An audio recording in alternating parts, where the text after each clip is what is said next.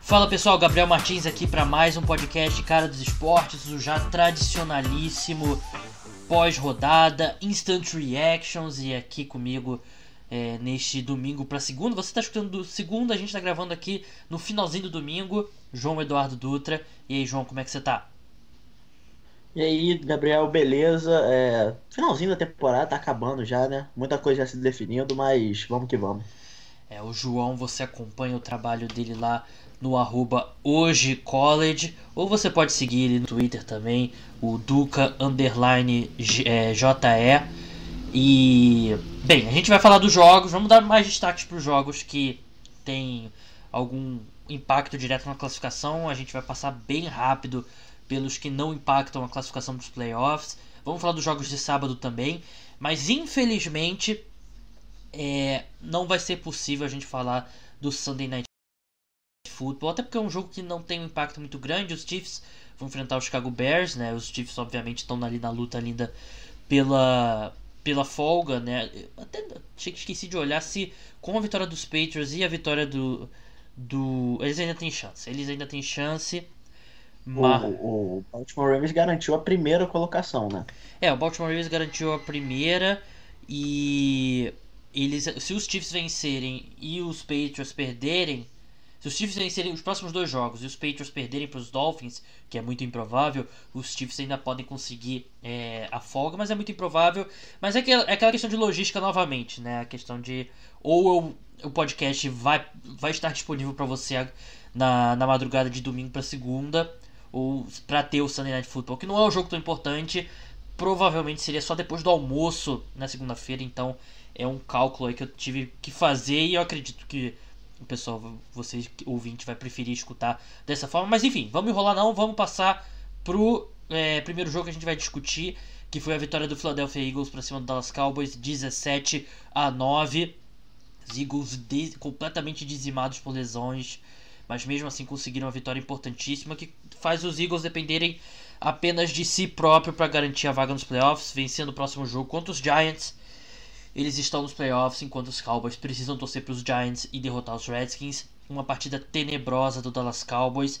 E assim, é, João, a gente vem vindo, a gente vem assistindo os Cowboys ao longo da temporada e é meio que a tônica do, desse time. Mas é difícil acreditar um time que jogou tão bem na semana passada contra os Rams possa jogar tão mal quando jogou contra o Philadelphia Eagles.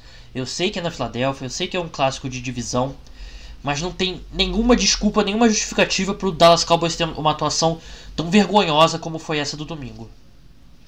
É, eu acho que é, não ter justificativas é meio que a tônica desse time do Dallas Cowboys. Se você pegar o elenco de é, usando a gíria do futebol, do goleiro ao ponto esquerda, mas se for pegar elenco de, de quarterback até o safety, é um bom elenco, é um dos melhores elencos da NFL, tem, joga, tem uma ótima linha ofensiva, um trio de recebedores muito bons, um running back espetacular, e não é um elenco para estar 7 8 nessa temporada, é um time que uma lesãozinha ou outra, mas teve Dak Prescott, teve Ezekiel Elliott, é, o Amari Cooper perdeu um jogo ou outro, mas também jogou a maior parte da temporada é, não, é, não ter explicações para o que está acontecendo é meio que a tônica desses Dallas Cowboys e a tônica do Jason Garrett, que é um técnico capaz de dar uma atuação tão tá. boa quanto foi contra os Rams na semana passada, ou é isso. Então é, é meio complicado o que está acontecendo com o Dallas Cowboys nesse momento, porque a resposta é ser óbvia, mas não é óbvia, porque se fosse tão óbvia assim já teriam resolvido o problema. Né?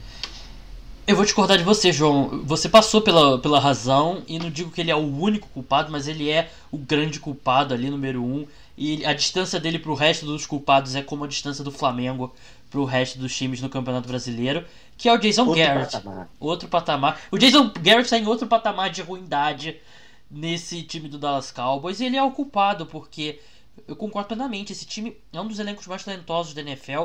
O Dak Prescott ele piorou nesse último mês, mas ele vinha fazendo uma temporada é, que muita gente chegou a colocar na disputa pelo MVP. Eu acho que ele, ele, nunca chegou ao nível ali do, do Lamar e do Russell Wilson, mas ele estava naquele segundo grupo ali.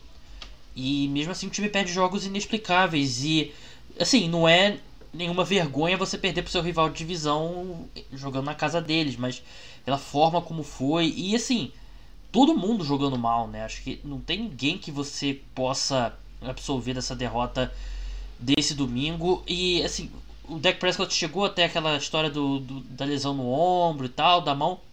Você sentiu que ele estava limitado fisicamente? Eu, a minha impressão foi que ele não nada que nada que desse para notar pela televisão. É, ele lançou 44 passes, né? Se alguém tem um, se um quarterback tem problema no ombro, não seria recomendável lançar a bola tantas vezes, mas a situação do jogo e o Jason Garrett se sentiu confortável em, botar ele nessas situações. É, só para deixar claro, eu também acho que o Jason Garrett é o problema, tá? Eu falei que não parece ser tão óbvio, porque o problema não foi resolvido. É. Então. Não é óbvio pro é... Jason Garrett, pro, pro Jerry Jones, né? Provavelmente. É. Então, mas é, é uma atuação ruim, como já, já aconteceu diversas vezes nessa temporada. Tem uma atuação, como é que eu posso dizer? Não chega a ser uma atuação nível é, Cincinnati Bengals, ou New York Jets, ou Miami Dolphins, mas é aquela atuação que você olha pro jogo e você fala, sério que eu tô vendo isso? Ainda mais desse time. É, é um time que às vezes parece não ter muita vontade, e tem muitos jogadores bons, então é realmente complicada a situação do Dallas Cowboys e agora os Eagles dependem só de si, né? Eu, eu tava fazendo as contas e eu não sei se já se classificou, correto? Oi? Os Eagles ainda não se classificaram, né? Não, eles precisam derrotar o New York Giants na semana 17. E mesmo se eles perderem para os Giants, se os Cowboys não vencerem os Redskins, eles se classificariam. Mas vencendo os Giants na semana 17, eles estão classificados. Uhum. Então, é. Caminho bem trilhado para os Eagles irem para os playoffs e você está falando que o, se o problema parece óbvio ainda não foi resolvido, acho que agora vai ser difícil de não resolver. Né?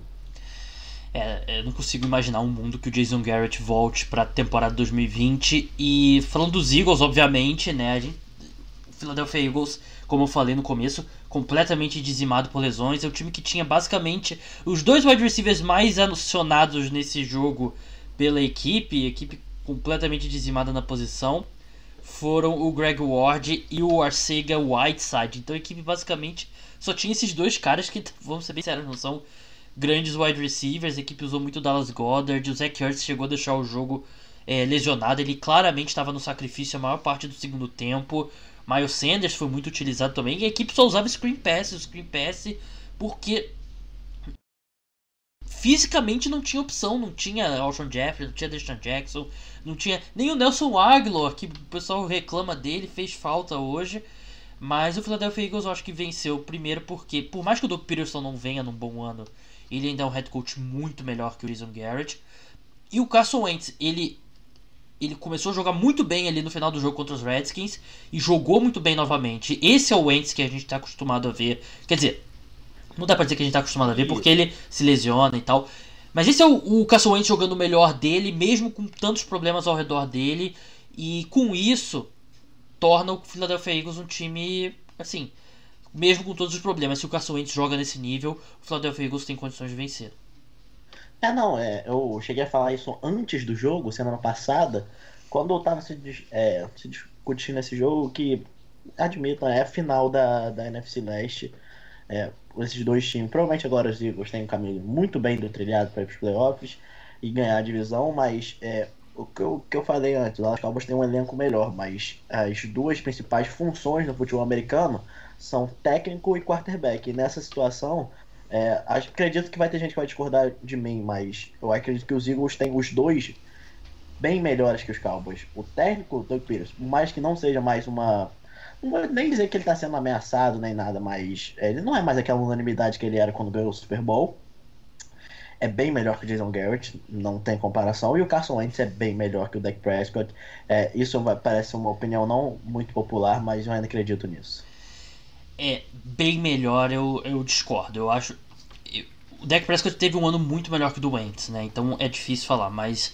E eu sei que o pessoal tem muita má vontade em relação ao Wentz, mas quando o Wentz jogou o melhor futebol americano da carreira dele, 2017, mesmo o Dak Prescott nos melhores momentos dele em 2019, ele não chegou perto desse nível.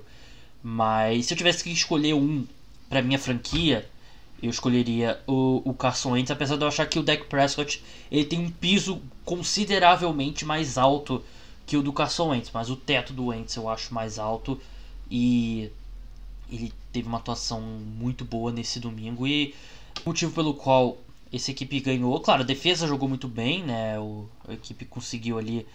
Eu acho que o Randall Cobb e o Mari Cooper, então, mais deméritos dele, do, deles do que da secundária dos Eagles, provavelmente. Teria que reassistir com um pouco mais de atenção, mas a defesa do Philadelphia Eagles jogou muito bem. E os Eagles agora estão com uma mão na vaga. Vamos seguir agora para outro clássico de divisão, mas dessa vez um time que já estava eliminado e um time que briga por classificação. E o time já eliminado venceu com autoridade, que foi o Arizona Cardinals, venceu o Seattle Seahawks por 27 a 13. E João, eu vou falar que eu sou velho o suficiente para lembrar quando era difícil jogar em Seattle. Ah, Seattle, terra do terra do terremoto, já, já foi época que. Eu lembro muito quando, quando os Saints eram imbatíveis em casa, depois teve uma sequência que derrubou essa invencibilidade, tinha uma sequência ruim também. Parece que tá acontecendo isso com o Seattle. É, eu não sei se o que acontece com o Seattle, porque geralmente Seattle vem muito bem nos últimos anos, mas sempre tem um joguinho ali de divisão que ele se enrosca com um time que realmente é pior. Alguns anos e normalmente é o Cardinals. É, também são os caras, mas alguns anos atrás foi o, foi o, Los Angeles, foi o St. Louis Rams, ainda na época do Jeff Fisher, que dava. que tinha aqueles jogos horríveis, que era tipo 9 a 3 Rams Verdade. ou alguma coisa do tipo. É, o Seattle gosta de se enrolar em alguns jogos que parecem fáceis, fáceis e tá virando uma constante que Seattle não, não existe jogo fácil para Seattle. Tem um jogo que o, o time vai bem, ele consegue complicar e hoje foi assim. E os Cardinals dominaram Seattle. O Russell Wilson não conseguiu jogar. O Kyler Murray não foi. E não é nem que o Kyler Murray foi um as passando com a bola. Ele passou para menos de 120 jardas. Teve menos de. Ele acertou 11 passes no jogo. Então. É, ele é, deixou o jogo. Dominar... Deixou o jogo lesionado e o Brett Hundley continuou mais ou menos na mesma tomada. É, o jogo foi do, do Kenyon Drake. O jogo foi do Kenyon Drake. 24 carregadas, mais de 150 jardas, dois touchdowns. Então, ele botou o jogo, botou o jogo debaixo do braço e Seattle não conseguiu fazer nada. Não sei se. Eu não acho que foi preguiça, não acho que foi falta de vontade, mas eu não sei o que aconteceu. É, eu, eu acho que foi. Primeiro, a gente tava falando do Jason Garrett, né? Eu acho que o problema é, passa muito por essa comissão técnica, mas também pela diretoria, né? Que o, esse é um dos piores elencos aí da, da era Pete Carroll e Russell Wilson. Aliás, é o pior elenco da era Pete Carroll e Russell Wilson é, em Seattle, porque a defesa também não. Com o Jadavion Clowney tinha muitos problemas, sem o Jadavion Clowney a situação piora e a secundária é péssima e se eu não me engano não teve o Shaquille Griffin nesse jogo e as contratações, por exemplo, como o Ziggy Ansah não deram nenhum retorno. A equipe perdeu Josh Gordon e a equipe continua naquela. Eu, eu não gosto de ser repetitivo, né? Mas uh, o conservadorismo, uma quarta para três na linha de 13 jardas do campo de ataque, o time perdendo por 13 pontos, chuta um field goal e. Acho que. Eu até, eu até brinquei no Twitter, né? Que o Pete Carroll parece que ele. Pete Carroll e a diretoria do Seahawks parece que eles venceram o Super Bowl e falaram assim, não, agora a gente tem que vencer um, mas é mais difícil. Então vamos jogar, vamos vencer um Super Bowl sem reforçar a linha ofensiva, é, vendo, juntando ali o corpo de wide receiver, vendo o que vai dar, porque ninguém esperava que o DK Metcalf ia ter esse impacto e que o Josh Gordon estaria disponível no mercado e depois seria suspenso novamente e sem trazer ninguém para defesa. Ou vamos trazer alguém para defesa, mas não vamos trazer ninguém para secundária. E parece que eles querem ganhar agora no very hard, mas não não é possível e agora os Seahawks dependem aí de uma venceu o 49ers, a situação não muda muito, né? Porque eles vencem o vencendo o 49ers, eles ainda podem ultrapassar a equipe e conseguir a seed número 2, mas eles ainda têm um cenário bem realista que dependendo do resultado do Monday Night Football, eles podem cair para seed número 6 até, né? Então, é uma grande diferença. E até mostrou durante a transmissão, né? O Seahawks 10 e 0 na era Pete Carroll jogando em casa nos playoffs e 2 e 7 jogando fora, né? Uma, uma grande diferença. E a defini eu vi um o, se não me engano foi o Ben Baldwin do tu, no Twitter, né, que ele é um dos caras que cobre os Seahawks. Eu não sei se você vai concordar, João. Ele definiu, acho que, pra, na minha opinião, definiu bem a temporada do Seahawks, que foi um time que por 10 semanas mais ou menos, um dois meses e meio, teve um quarterback jogando num nível absurdo que foi o Russell Wilson. A equipe teve sorte em um monte de jogo é, com placar apertado. E agora esse pêndulo aí da sorte, acho que cair um pouco pro outro lado e na verdade mascarou muito dos problemas da equipe, que é uma equipe que tem muitos problemas. Para mim, essa versão da temporada do Seahawks é a versão mais sortuda possível e acho que foi um pouco do que a gente viu hoje. Os Seahawks, ele, eles nesse exato momento, eles estão estão ainda na disputa pela divisão, tem chances, se ganharem de 49ers na, na semana que vem, de, de ser o campeão de divisão, jogar em casa. É, mas tudo aconteceu exatamente por isso que você falou, e eu concordo, que é durante dois meses eles tiveram o MVP da temporada. Eu não acho que o Russell vai ganhar o MVP, eu acho que ele não merece ganhar o MVP. Mas durante aqueles dois meses, eu acredito que ele jogou no nível de MVP. E, mas é praticamente impossível e eu digo isso não só no futebol americano, eu digo isso no basquete, eu digo isso no futebol, eu digo isso no, no tênis, eu digo isso no xadrez. Alguém, por uma temporada toda, conseguir manter um nível tão alto. Quando foi o último MVP que, é, durante uma temporada toda, ele pareceu, não, esse cara é um MVP? Quando que, que desde a primeira semana, o Patrick Mahomes, talvez, mas eu não tenho tão certeza que o nível dele foi o mesmo durante a temporada. Mas o Patrick, Mahomes, o Patrick Mahomes tinha toda uma estrutura ao redor dele, né? O Russell Wilson nunca teve. Sim, e o, o Seattle Seahawks hoje está 11-4 porque o Russell Wilson jogou absurdamente durante dois meses. Ele foi um absurdo durante dois meses. E só está nessa, só tá nessa classificação porque o Russell Wilson foi um absurdo.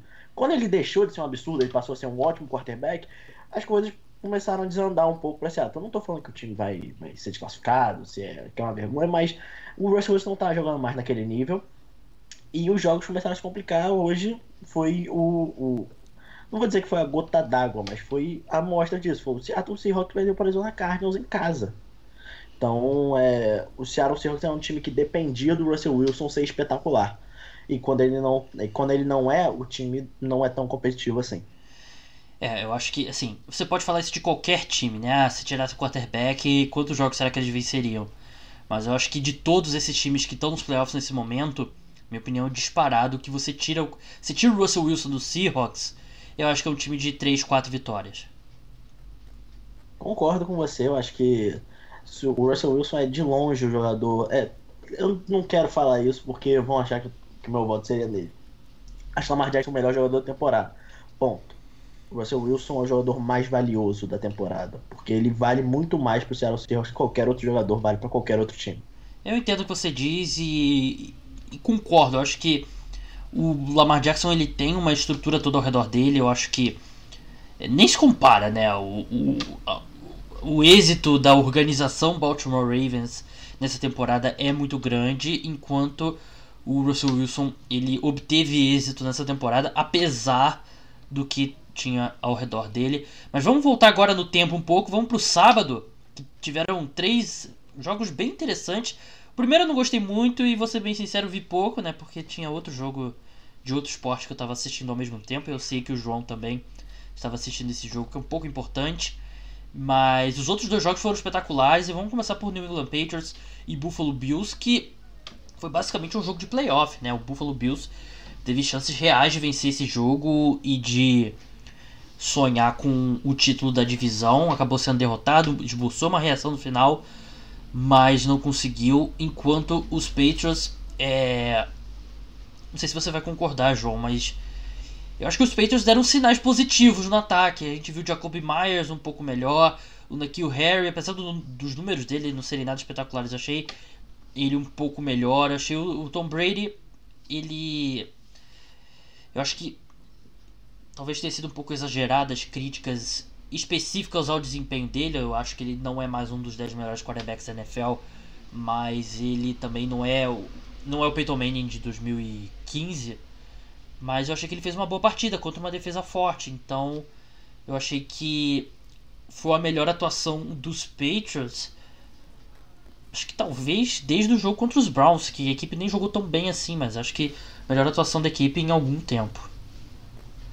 É, foi uma partida, é, não vou dizer que de reafirmação pro ataque dos Patriots. É, não é pra tanto. Que, não é pra tanto. Que, que o torcedor pode pode se acalmar um pouquinho mais e falar assim, opa, do jeito que esse time caminha, do jeito que a história já caminhou, dá.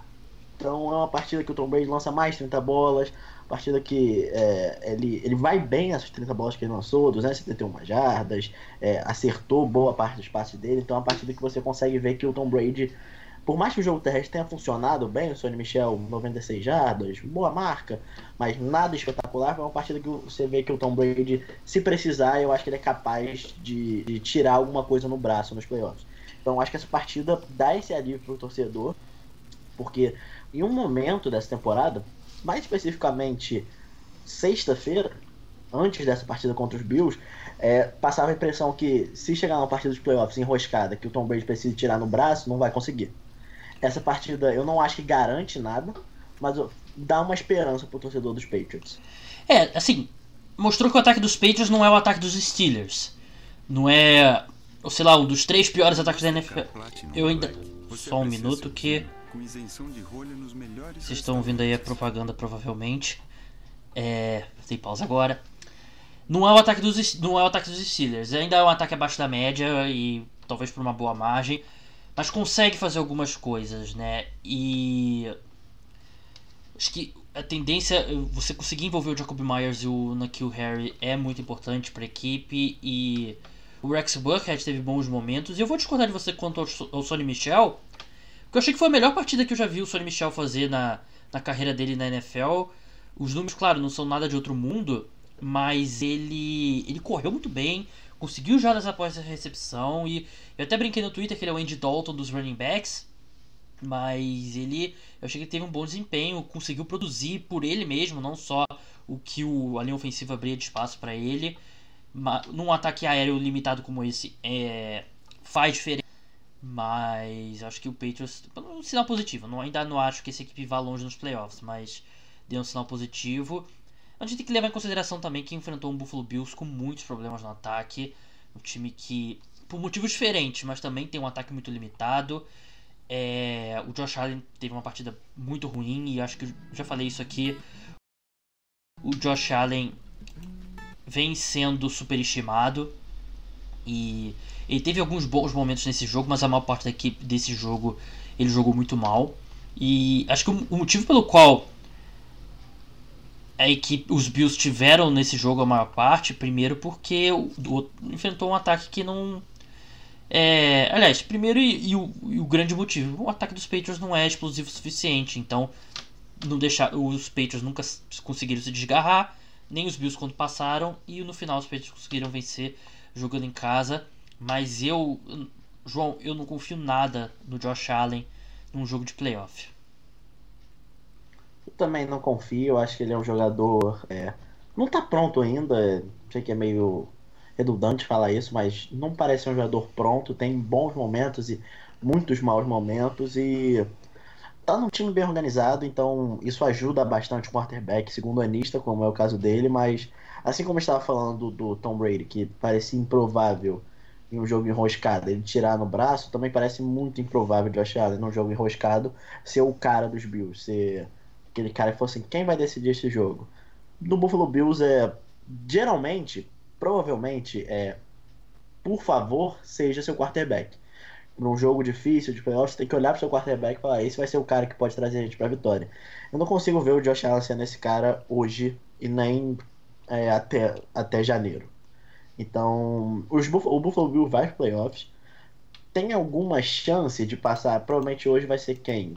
Uh, Houston Texans. É, eu acho que eles poderiam ganhar dos Texans. Eu, contra os Chiefs eu acho que não tem chance nenhuma. Eu acho que, eu acho que seria um, um, um bom, um bom jogo, mas ainda acho que, por exemplo, o Deshaun Watson é um quarterback muito mais capaz e eu apostaria no Deshaun Watson numa batalha contra o Josh Allen. Mas ainda assim é um, é um time muito bom, a defesa é muito forte, a secundária do Buffalo Bills é muito forte. Então, é, pode ser que eles consigam alguma coisa, mas nesse exato momento, nesse momento, vence na NFL quem tem um, um bom, um excelente quarterback e conseguiu montar o melhor time ao redor dele. Não tô falando que você tem que ter o melhor time, tô falando que excelente quarterback e existem alguns excelentes quarterbacks na NFL qual, desse, qual desses elementos tem um, tem um melhor time ao redor desse excelente quarterback. O Buffalo Bills tem um ótimo time ao redor de Josh Allen, mas ele não é um excelente quarterback. Vamos seguir agora para 49ers e Rams, outro jogaço. Os Rams fizeram um bom primeiro tempo.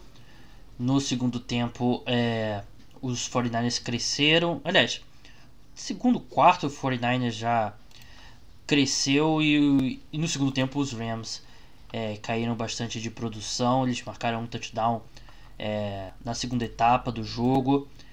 E, e assim, a gente a equipe veio com um bom plano de jogo no primeiro tempo, mas no segundo tempo a gente viu os mesmos problemas de sempre e é aquela coisa que a gente já falou aqui.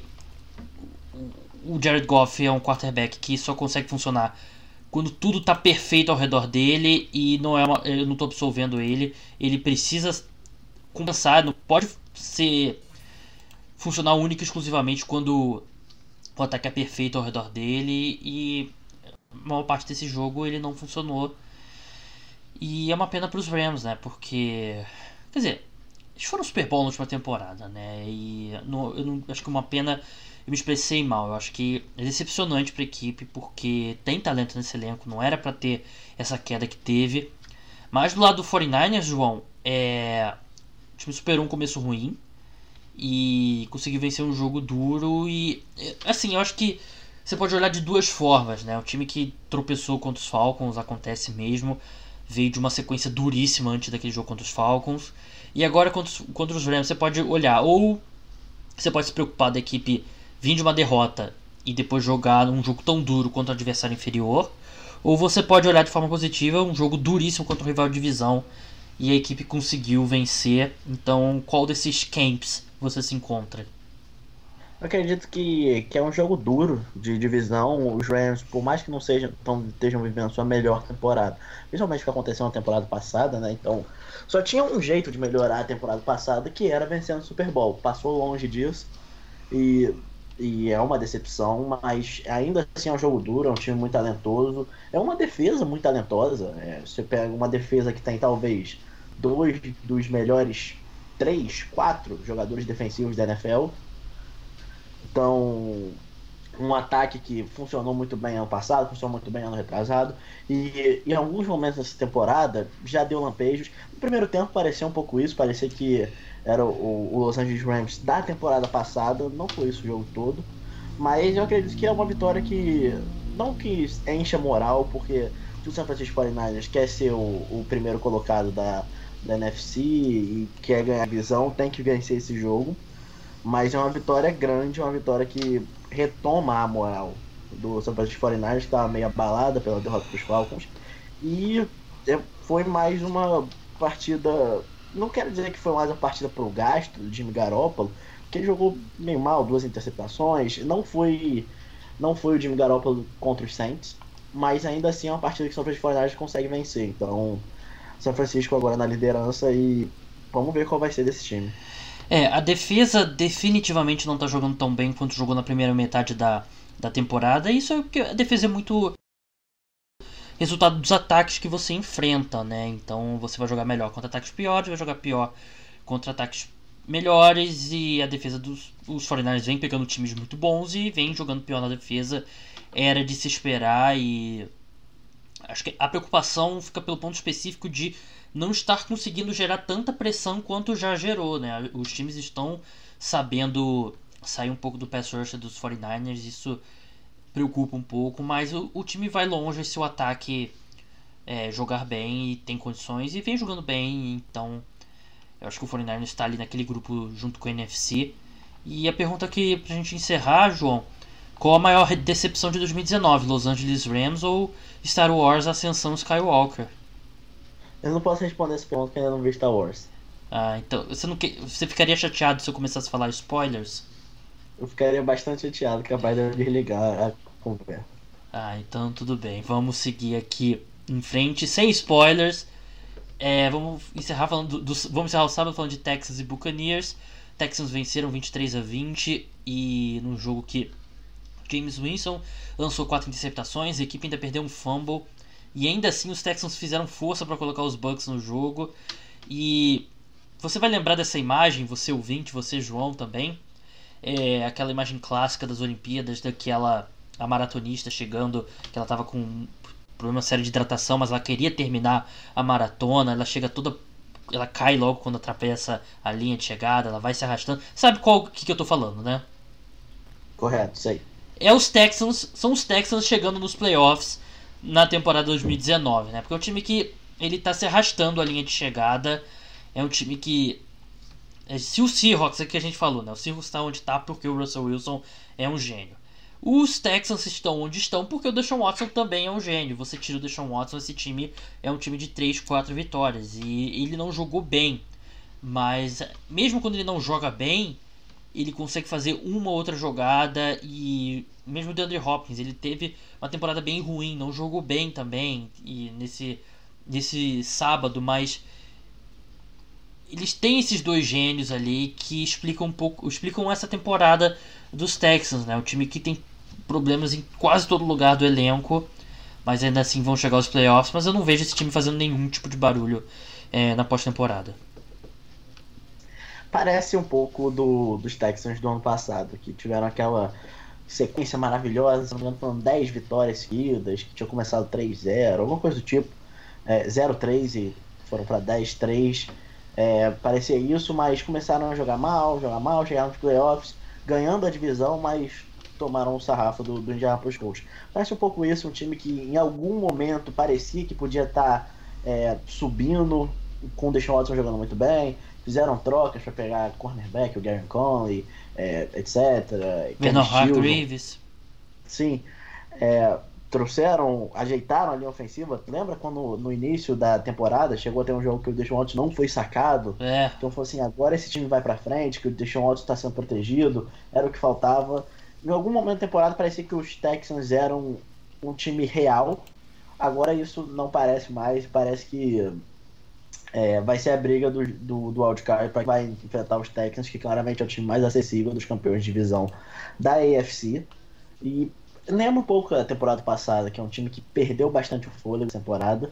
Leões atrapalharam, DJ Watt fora, mas ainda assim, é, talvez, se a gente está falando de Jason Garrett, eu não sei se eu faria isso mas talvez seja hora da decisão para a diretoria dos Texans conternar essa temporada em relação ao Bill O'Brien. É, o problema é que tem um vácuo de poder, né? Que o dono dos Texans morreu e ele tem. Ele é um dos técnicos mais poder dentro de uma organização, o Bill O'Brien, né? Então eu não vejo ele sendo demitido. Mas assim. Mesmo num jogo ruim, o Deshaun Watson fez o suficiente para colocar esse time em condições de vencer. Vamos passar agora, voltar para o domingo. Falar agora de Saints e Tennessee Titans, 28 a 38. Os Titans é, estavam sem o Derrick Henry. Parecia que era um jogo que não importava para a equipe. Mas depois a gente foi fazendo a matemática ali e esse jogo pouco, porque eles ainda podem ir aos playoffs vencendo na próxima rodada, mas importa alguma coisa. Os Titans se esforçaram bastante, começaram o jogo bem, 14 a 0, os Saints viraram a partida. Os Titans chegaram a encostar no placar, mas os Saints conseguiram vencer num jogo que o Drew Brees jogou bem, mas não foi espetacular. Quem foi espetacular, mais uma vez, foi o Michael Thomas. Bateu o recorde de recepções por um wide receiver, por um jogador em uma temporada. Recorde que pertencia ao Marvin Harrison. E os Saints deram um passo importante ali na briga pelo, pela semana de bye. Vai, os Packers podem ultrapassar novamente se derrotarem os Vikings, eles voltam para seed 2. Mas se perderem para os Vikings, os Saints continuam na seed 2, dependendo só de si, para garantir essa semana de folga nos playoffs da NFC, que é importantíssimo, vital nos playoffs. Mas uma vitória importante do, do Saints que, assim, o Drew Brees jogou bem, não foi o melhor jogo do Drew Brees, mas ele jogou bem e acho que também muito importante o Alvin Kamara voltar a jogar bem, né, João? Porque o Alvin Kamara vinha uma temporada muito ruim mas teve dois touchdowns, 110 jardas totais e o Saints, a gente tá falando de time que dá sinal positivo, negativo, o Saints é um time que termina, vai terminando a temporada muito bem. É, se a gente tá falando que os Texans pareciam na temporada passada, os Saints não vou dizer que é o oposto, porque a temporada toda dos Saints foi uma temporada boa, 12-3, como é que você não vai falar que é uma temporada boa, mas é, na temporada passada, em um momento ali na semana 10, 11, os Saints pareciam claro favorito a ser campeão do Super Bowl e perderam bastante fôlego com o Drew Brees caindo de, é, de produção. Nessa parada parece um pouco diferente, o time em nenhum momento pareceu o franco favorito, mas vem crescendo de pro, pro, é, produção, principalmente o ataque. Drew Brees realmente não foi a sua partida mais brilhante hoje, mas foi uma excelente partida, três touchdowns. Muita ajuda quem tem o Michael Thomas como recebedor, né? O Michael Thomas agora que é, tem o recorde de recepções em uma temporada, passou o Marvin Harrison, é um jogador diferenciado. Acredito que se o prêmio de jogador ofensivo do ano fosse da maneira certa, o Michael Thomas seria o franco favorito a ganhar. Mas, ele é o melhor não é... quarterback da temporada. Com ataque ou defesa, para mim, ele é até com uma, uma boa margem o melhor jogador sem ser quarterback. Pode ser, também eu concordo. O Michael Thomas, é, talvez tá, acredito que ele é o melhor e também mais impactante. Ele de recebedores dos Saints, ele, ele é o único viável. Você tem o Jared Cook, que é um bom tight mas não é recebedor. O Alvin Kamara também não é recebedor. O, o outro recebedor bom seria quem? Ted Ginn? Tyson Hill. Smith. É, Tyson Hill, Tyson Hill é jogador de futebol. ele não tem posição. É, mas é, uma partida monstruosa dele ajuda muito o Drew Brees, mas parece ser um time que está crescendo e vou admitir que eu tô curioso para esses playoffs da NFC. Você tem não vejo nenhum time despontando como favorito, como eu acredito que seja o caso do Baltimore Ravens na AFC. Mas você tem 49ers, é, Green Bay Packers, que é um time que vem jogando pro gasto. Talvez esse gasto não seja suficiente, mas vamos ver se o Aaron Rodgers consegue subir o nível. Você tem o New Orleans Saints. E não é nada, não é nada, o Seattle Seahawks pode estar caindo, mas estão uns jogos de ter mando de campo, então pode ser um negócio complicado também. E não, não vai chegar a ter baio o Seattle Seahawks pelas contas, mas ainda assim pode ser um time complicado nos playoffs. Vamos seguir agora para Baltimore Ravens e Cleveland Browns. Ravens venceram por 31 aqui. Os Browns chegaram a parecer que iam fazer alguma força, mas só pareceu mesmo. Os Ravens venceram com facilidade. Lamar Jackson, 238 jardas, passando a bola, 103 correndo com ela, 3 passos para touchdown um jogo bem Ravens e os Browns tiveram um jogo bem Browns e o Odell Beckham discutindo com o Freddy Kitchens. O. Sim, tem muito o que falar, né? Acho que se você precisa de um, de um exemplo do que, que esses times foram na temporada, esse jogo acho que é um bom exemplo, né? Os Browns cometendo erros e o Baltimore Ravens completamente dominante. Verdade, é um, um time dos Browns que uh tudo que a gente falava que podia ser um problema para os Browns acabou realmente de fato sendo um problema. E claramente foi o problema desse time. E o Baltimore Ravens é um time que domina jogos com muita facilidade. Eu lembro no, no início do, da temporada, quando o Baltimore Ravens e o Cleveland Browns se enfrentavam pela primeira vez, e o Cleveland Browns venceu. Naquele momento parecia que, que as temporadas iam tomar caminhos completamente diferentes do que realmente aconteceu é, o Cleveland Browns parecia que tinha vencido o New York Jets é, é uma semana antes e falou assim, não, agora esse time tá pegando embalo e agora esse time vai, vai pra frente. Eu lembro daquela partida do Nick Chubb, jogou muito bem. Ele falou assim, os Browns é, é, decifraram o que precisam fazer. E o Baltimore Ravens é, receberam um infame troféu dado por Gabriel, é, que foi o troféu Fogo de Palha. A partir daquele momento... Uma das piores, uma das piores análises que eu já fiz na minha carreira, diga-se de passagem tudo que se desenhava aquela partida, que parecia que estava acontecendo, não aconteceu. O Baltimore Ravens partiu para ser o melhor time dessa temporada e o Cleveland Browns partiu para, vou dizer que é uma surpresa, mas para essa temporada talvez seja uma surpresa, partiu para ser uma lixeira pegando fogo. Então, é, você tem o, Odell Beckham Jr. discutindo com o Freddy Kitchens na sideline, e o maior problema para mim não é nem a discussão. Porque eu já vi diversas vezes jogadores discutindo com o técnico. O problema para mim foi como o Fred Kitchens reagiu à discussão. Parecia que o Odell tava dando um esporro no Fred Kitchens e o Fred Kitchens tava aceitando. Eu acho que não parecia, então, não. Acho que era. É. Então, isso já mostra é, o principal problema do Cleveland Browns, que, que muita gente levantava isso temporada e falou: se acontecer isso, não vai dar certo. Aconteceu e não deu certo. Vamos passar agora para Steelers e Jets. Jets 16, Pittsburgh Steelers 10. E a temporada dos Steelers é, respira ainda com a ajuda de aparelhos, né? Se eles vencerem o Baltimore Ravens, que deve poupar jogadores, eu acho até que os principais jogadores devem entrar em campo, mas não por muito tempo. Se eles vencem o jogo e os Texans derrotam os Titans, eles vão aos playoffs, mas se perderem para os Ravens, que não seria nenhum absurdo, eles ficam de fora dos playoffs, não importa o resultado de Tennessee Titans e Houston Texans, mas é uma temporada totalmente totalmente sabotada pela posição de quarterback e eu pego no pé do pessoal que fala daquele. que ainda acredita naquele negócio de ah, ataques ganham jogos e defesas ganham campeonatos. E eu queria trazer um exemplo para você, João Eduardo Dutra, do seguinte, né? O Pittsburgh Steelers tem uma das melhores, uma das, no mínimo uma das três melhores defesas da NFL, mas tem um dos piores, se não o pior ataque da NFL. E eles podem, não é nenhum absurdo, eu acho que eles têm grandes chances de ficarem fora dos playoffs e mesmo que vão aos playoffs, eles vão ser derrotados no Wild Card porque pegariam os Chiefs e não tem nenhuma chance deles vencer esse jogo. O Kansas City Chiefs em 2018 tinha o melhor ataque da NFL, não por uma boa margem, os Rams estavam um pouquinho abaixo só, mas basicamente o melhor ataque da NFL e a pior defesa da NFL. E os Chiefs. Aí por uma boa margem. Aí por uma boa margem. E os Chiefs perderam na prorrogação da final da AFC. Poderiam tranquilamente, se você simula aquele jogo 10 vezes, aquele jogo 10 vezes contra os Patriots, eles vencem 5 e perdem 5, ou vencem 4, empatam 1 e, e perdem 5.